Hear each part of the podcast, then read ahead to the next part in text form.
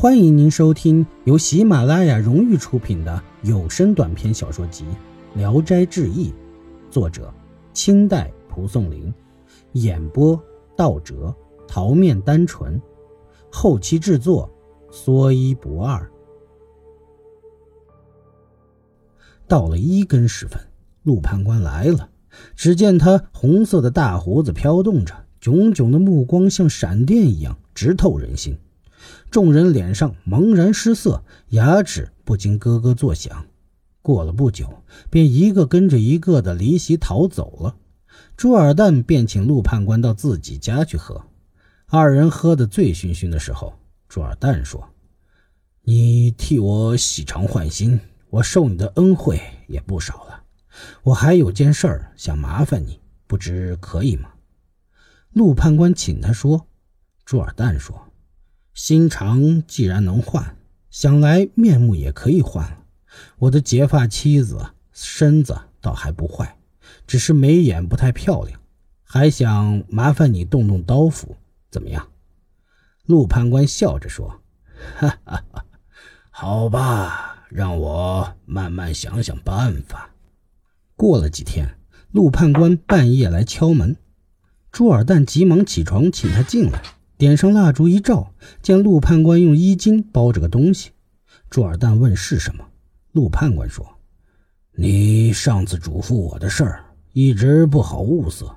刚才恰巧得到了一个美人头，特来履行诺言来了。”朱尔旦扒开他的衣襟一看，见那脑袋脖子上的血还是湿的。陆判官催促：“快去卧室，不要惊动鸡犬。”朱尔旦担心妻子卧室的门晚上拴上了，陆判官一到，伸出一只手一推，门就开了。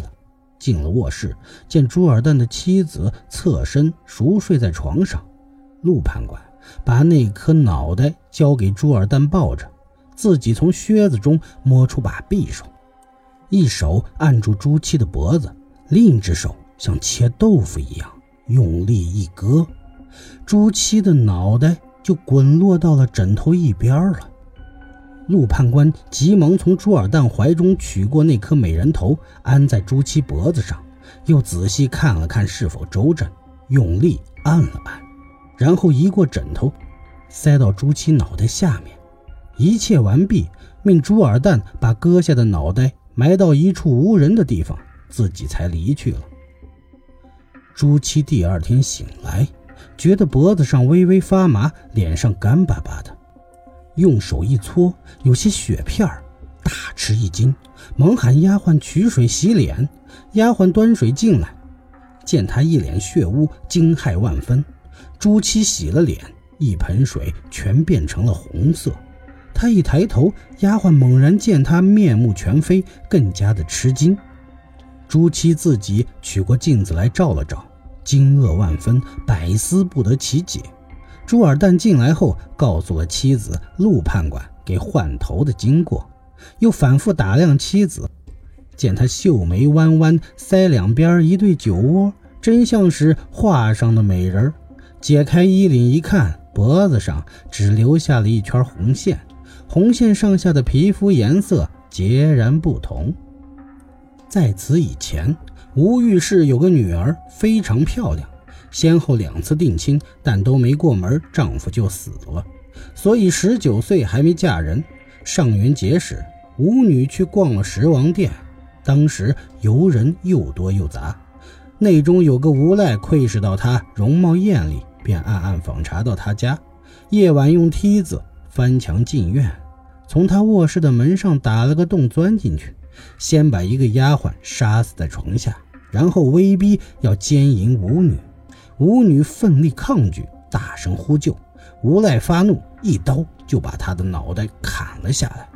吴夫人隐约听见女儿卧室里有动静，喊丫鬟去查看。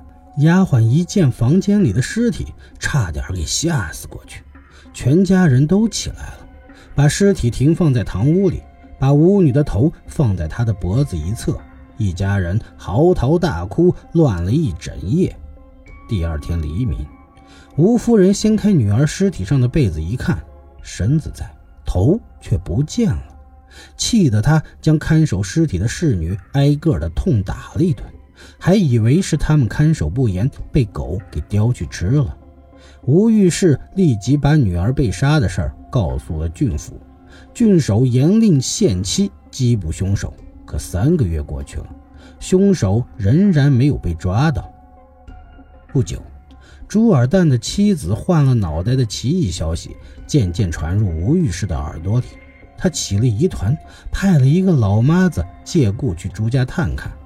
老妈子一见朱夫人的模样，立刻惊骇地跑回来，告诉了吴公。吴公见女儿尸体还在，心中惊疑不定，猜测可能是朱尔旦用邪术杀了女儿，便亲自去盘问朱尔旦。朱尔旦说：“我妻子在睡梦中被换了脑袋，实在不知是怎么回事。”说我杀了你女儿，真是冤枉啊！吴公不信，告了郡府。郡守又把朱尔旦的家人抓了去审讯，结果和朱说的都是一样的。郡守也判断不清。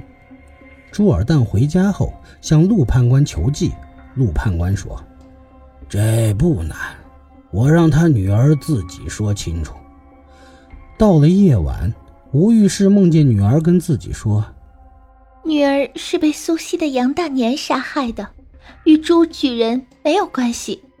朱举人嫌妻子长得丑，所以陆判官把女儿的头给朱七换上了。现在女儿虽然死了，但脑袋还活着。愿我们家不要跟朱巨人为仇。吴世玉醒后，忙把梦告诉了夫人，夫人也做了个同样的梦，于是又告诉了郡府。郡守一问。果然有个杨大年，立即抓来一拷问。杨大年供认了罪行，吴世玉便去拜访朱尔旦，请求见一见朱夫人，又认了朱夫人为女儿，和朱尔旦结成了翁婿。于是把朱夫人的脑袋安在舞女的尸体上埋葬了。后来，朱尔旦又三次进京考进士，都因为违反了考场规矩而被处民。他由此灰心丧气，不想再做官。本集演播到此结束，谢谢您的收听，喜欢请点赞、评论、订阅一下，谢谢支持。